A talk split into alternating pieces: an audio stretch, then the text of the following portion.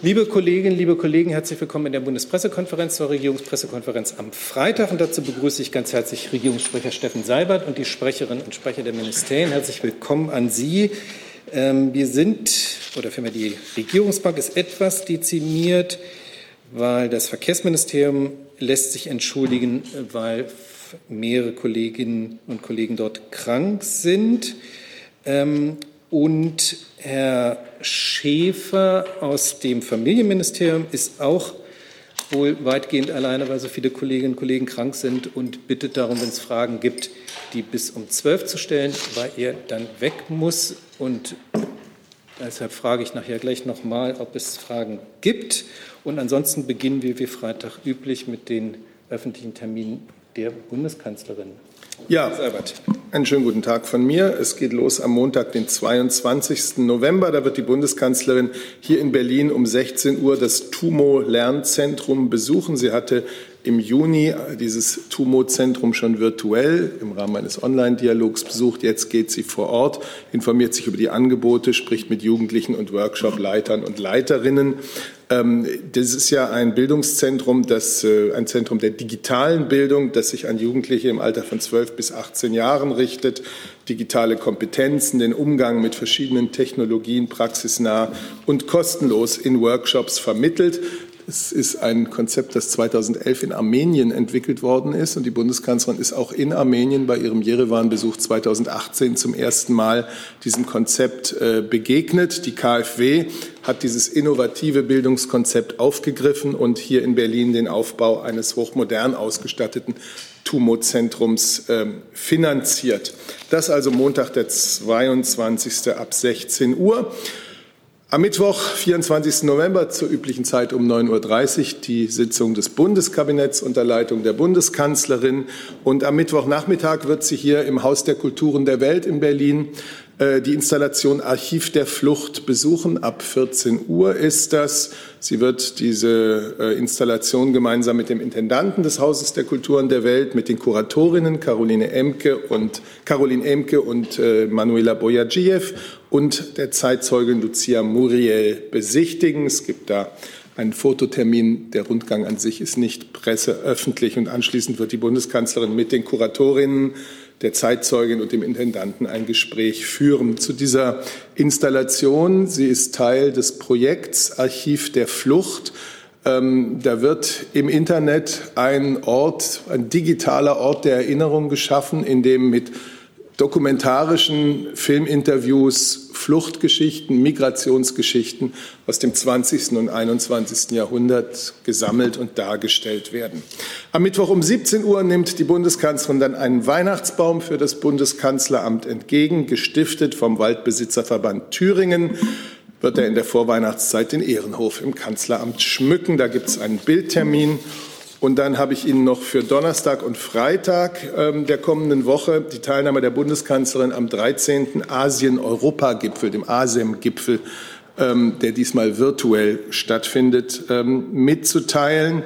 Das ist also das Zusammentreffen von 29 europäischen und 21 asiatischen Staats- und Regierungschefs auch der Präsident des Europäischen Rates, Herr Michel, die Kommissionspräsidentin Frau von der Leyen und der Generalsekretär von ASEAN, Dato Lim Jok Hoi, nehmen teil. Motto des diesjährigen Gipfels Stärkung des Multilateralismus für gemeinsames Wachstum. Der Gastgeber ist Kambodscha, aber wie gesagt, es ist eine virtuelle Veranstaltung oder eine digitale Veranstaltung, so sollte ich sagen. Herzlichen Dank. Hi. Tyler hier, Producer von Jung und Naiv. Ohne euch gibt's uns nicht. Jeder Euro zählt und ab 20 landet ihr als Produzenten im Abspann auf YouTube. Weiter geht's. Jetzt erstmal Fragen zu diesem Termin. Das ist nicht der Fall. Dann habe ich noch einen Nachtrag, untypischerweise, aber ich wollte das tun. Und zwar gab es vorhin die Frage in der Pressekonferenz von Bundesminister Spahn mit Herrn Wieler, ob ähm, es Verlegungen ins Ausland schon gibt. Das trage ich hier einfach mal nach an dieser Stelle. Und zwar sagt mir das Bundesgesundheitsministerium Hanno Kautz, dass es zumindest von zwei Patienten aus Freising bekannt ist, die nach Südtirol, Italien, verlegt worden sind. Das nur der Vollständigkeit halber. Ähm, dann Gibt es Fragen oder überhaupt aus dem Saal? Herr Balzer.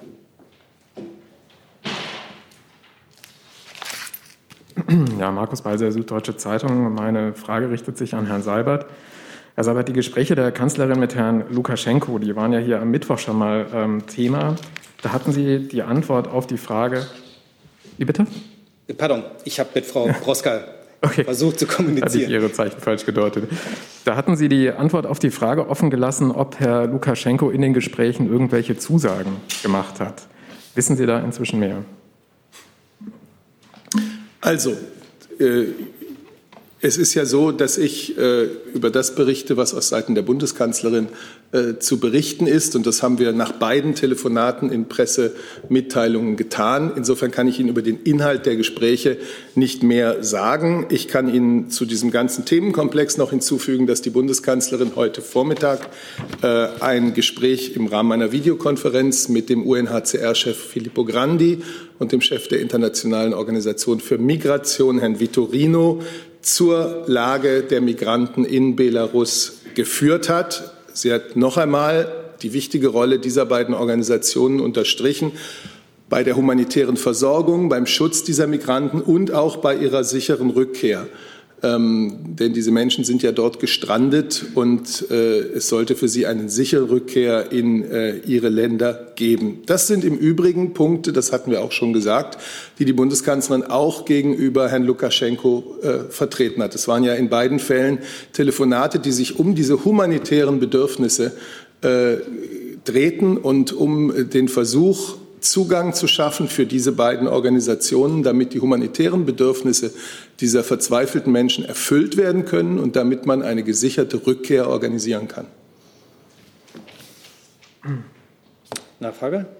Noch eine Nachfrage gestatten, Herr Seibert. Es gab ja die Kritik auch an den Gesprächen. Diese Gespräche kämen einer Anerkennung von Herrn Lukaschenko gleich, wurden etwa aus den Reihen der Grünen so geäußert.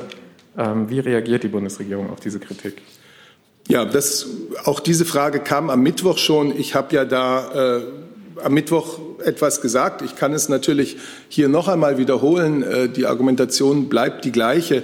Es ist eine besorgniserregende humanitäre Lage, in die Tausende von Menschen geraten sind und man könnte auch sagen, in die Tausende von Menschen äh, von der belarussischen Führung getrieben wurden. Äh, um diese Lage zu verbessern oder gar aufzulösen, hat die Bundeskanzlerin diese Telefonate unternommen.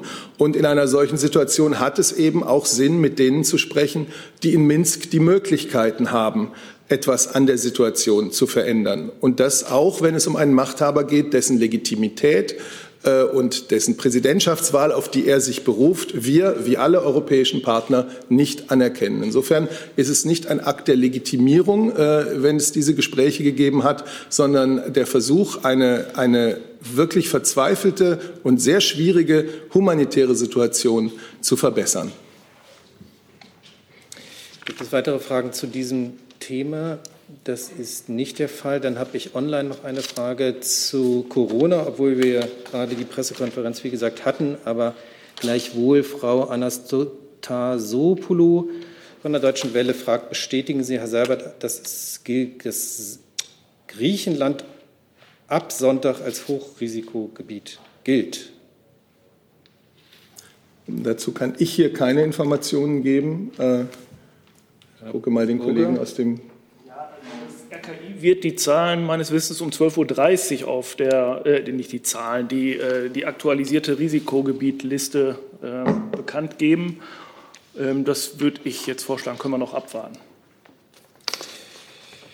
Und dann, obwohl wir gerade die Pressekonferenz hatten, aber ich äh, lese die Frage gleichwohl trotzdem vor von Gernot Heller, Korrespondentenbüro Herrholz, äh, an Sie, Herr Seibert. Die Länder haben dem Bund laut MPK-Beschluss aufgefordert, schnellstmöglich eine Impfpflicht für Beschäftigte in Krankenhäusern und in der Pflege umzusetzen. Wird das die geschäftsführende Regierung noch tun? Also es ist richtig, dass äh, dieser Wunsch der Länder gestern ja auch äh, einhelliger Beschluss dann von Bund und Ländern war in dieser MPK und dass dieses nun umgesetzt werden muss vom Bund. Äh, die noch geschäftsführende Bundesregierung wird dabei sicherlich die ins Amt kommende neue Bundesregierung äh, mit aller Kraft unterstützen. Dann habe ich eine Frage ans Verteidigungsministerium. Ich lese sie erst mal vor. ob wir dann weg sind. Und zwar, es gibt Berichte, ähm, fragt Frank Jordans von AP, wonach die Luftwaffe bei der Verlegung von Patienten behilflich sein soll. Stimmt das? Warten Sie, ich kann Ihnen ja das Mikro anmachen. Es gibt noch keine offiziellen Amtshilfeanträge dazu, aber wir bereiten uns darauf vor. Dankeschön. Weitere Fragen zum Thema Corona? Das ist hier nicht der Fall. Gibt es Fragen zu anderen Themen? Das ist auch nicht der Fall. Dann lassen Sie mich oh. kurz noch mal in meine. Doch, ich habe noch. Und zwar, ähm, ich muss aber kurz mal lesen. Es geht um das Thema Afghanistan. Also Alter wahrscheinlich an Sie. Tobias Schulze von der Taz fragt zum Ortskräfteverfahren an das BM, BMI und gegebenenfalls an andere beteiligte Ministerien. Wie viele Anträge von Ortskräften auf Aufnahme hat die Bundesregierung seit August abgelehnt und wie viele Anträge sind noch nicht abschließend bearbeitet? Okay, also diese Frage äh, kann ich jetzt ad hoc nicht beantworten. Wir haben äh, ja in vielen tausend Fällen Aufnahmezusagen erteilt.